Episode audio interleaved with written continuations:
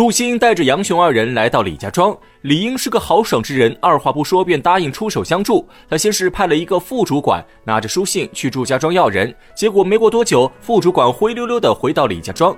副主管告诉李英，朱朝凤本来答应放人，可他的三个儿子却不同意，非要把石谦送到官府。李英一听，心中纳闷，他们三家早就约定好，共同进退，抵御外敌。平时遇到需要帮忙的事情，只要看到对方族长的书信，都会全力帮助。现在他只要求放一个无关轻重的石谦，祝家庄居然不肯答应。李英沉思片刻后，觉得一定是副主管不会说话，惹恼了祝家庄的人，于是亲笔写了一封书信。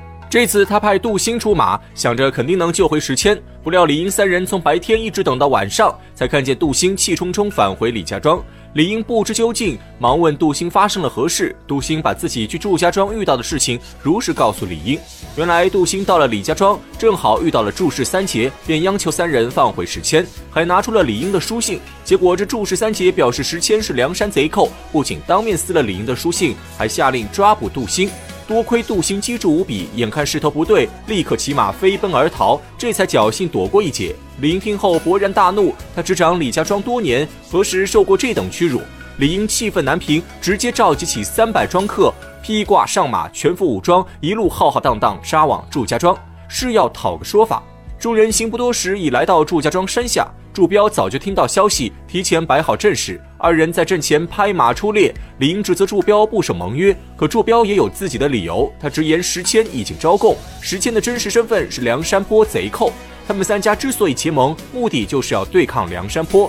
所以祝家庄肯定不会放过石谦，而且祝彪还认为李英之所以想救石谦，就是已经投降了梁山坡。李英听后大怒，在李英的心中，石谦就是杜兴的一个普通朋友，根本不是什么梁山坡贼寇。祝彪故意这么说，就是不想给自己面子。想到此处，李英再不多说废话，挺枪出马杀向祝彪。祝彪也不怯战，拍马迎战李英。眨眼间，二人在阵前斗了十几回合，祝彪有些力竭，自觉不是李英对手。于是祝彪故意卖个破绽，等李英一枪刺空后，祝彪勒转马头向后逃跑。李英不知是计，拍马上前追赶祝彪。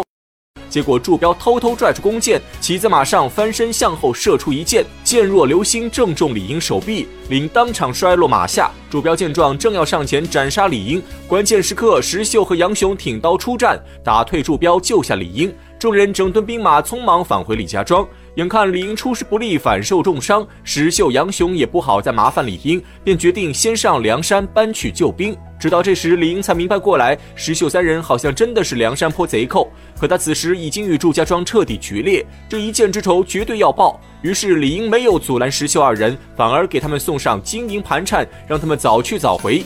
石秀、杨雄二人一路疾行，赶到梁山坡。因为有戴宗提前打过招呼，石秀二人并没有受到刁难，轻松进入聚义厅。据厅上，梁山坡头领全部到齐，特来欢迎石秀和杨雄。在听过石秀、杨雄的自我介绍后，晁盖心中大喜，这样的英雄好汉正是梁山集团目前最紧缺的人才，于是立刻同意二人入伙。但就在晁盖要重分座次时，杨雄却当众说石谦被抓之事，恳求晁盖发兵攻打祝家庄。这杨雄不说还好，晁盖听到石谦因为偷鸡被抓后，脸色瞬间大变，直接下令斩杀石秀、杨雄二人。此话一出，大厅中一片死寂。刚刚还是热烈欢迎好汉入伙仪式，突然间就要杀人立威。聚义厅中，众位头领个个不知所措，杨雄、石秀吓得面如土色，周围的小喽啰也是一脸茫然，不知道该不该去抓石秀二人。正在气氛尴尬之际，宋江及时出声阻止晁盖，询问晁盖为何要杀石秀二人。晁盖这才说出心中所想。原来晁盖自杀了王伦夺取梁山后，他觉得自己不能像王伦一样行事，必须要以忠义为主。在晁盖的心中，大丈夫就要轰轰烈烈办事，劫富济贫才是英雄本色。可眼下石秀三人还没有加入梁山，就打着梁山的旗号去偷人家的鸡吃，这种小偷小摸的行为，无疑是在给梁山抹黑。晁盖说到此处，越想越气，直接又下一道命令，让小喽啰立刻拿下石秀二人，斩首示众，然后由自己亲自率兵攻打祝家庄。晁盖计划想得不错，可他话音刚落，宋江又提出反对意见。